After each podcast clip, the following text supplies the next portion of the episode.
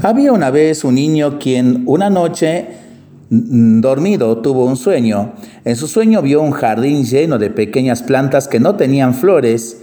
En el sueño el niño podía ver a sus amiguitos jugar y vio que cada vez que sus amiguitos hacían una buena acción, como compartir su merienda con el que poco o nada tenía, prestar con generosidad algo que otro amigo necesitaba, consolar al amigo que lloraba o estaba triste, Venía un angelito y traía una flor y la ponía en una de las plantas.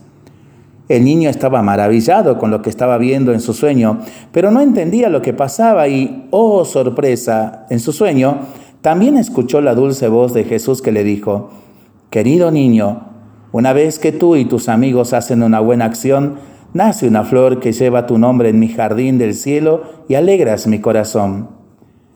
El niño despertó al otro día, feliz por ese sueño, y le dijo a todos sus amigos, amiguitos, desde hoy vamos a hacer todos jardines para Jesús.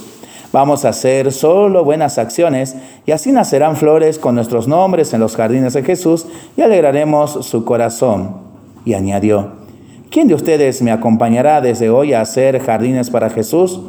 Yo, yo, yo, exclamaron todos felices.